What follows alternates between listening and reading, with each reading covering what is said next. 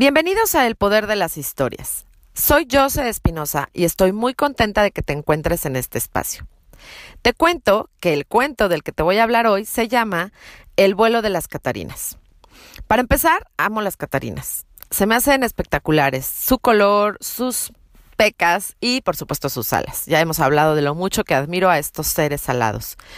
Pues resulta que este cuento aborda un tema profundamente personal para mí, que es como en diferentes ocasiones tenemos planes o proyectos compartidos, ya sea de manera profesional o de manera personal, incluso sentimental, y pues de pronto cambia el rumbo de alguno de los participantes de este plan original y tenemos que separarnos de ese objetivo que se planteaba en común me ha pasado infinitas veces, a ti seguramente también, en las que pues había un objetivo compartido y por alguna circunstancia ahora hay que separar nuestros caminos. Esta situación siempre duele, siempre confunde y, puede que nos haga plantearnos si queremos llegar a ese objetivo en primer lugar. Eh, también aborda cómo es que estas dos Catarinas a las que les encanta volar juntas, un día reciben la visita de una libélula que les cuenta cómo es una laguna que está cerca.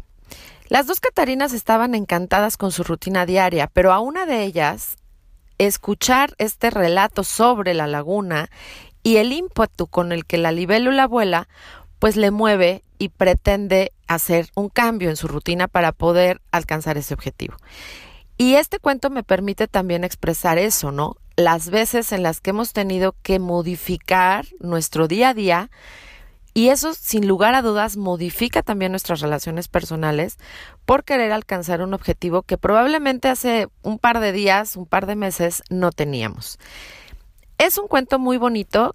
Creo que está muy bien escrito, perdón, pero me gustó cómo terminó eh, de ser escrito por mí, es de mi autoría y me permite también explorar cómo es que el amor y el respeto puede preservarse a pesar de que caminemos en otros hacia otros destinos. Creo que es importante que los seres humanos nos demos oportunidad de explorar muchísimas, muchísimos aspectos o vertientes que probablemente no nos hemos dado la oportunidad simplemente porque estamos acostumbrados a hacer cierta cosa o hacerlo con ciertas personas. Entonces, eh, y te invito a que lo leas. Si lo quieres leer completo, está en el sitio www.jose-espinosa.com. Ahí puedes encontrar el espacio del blog donde está ahorita este, este cuento maravilloso. Gracias por escuchar, gracias por compartir porque estoy segura que me vas a ayudar a compartirle este, este podcast a alguien más.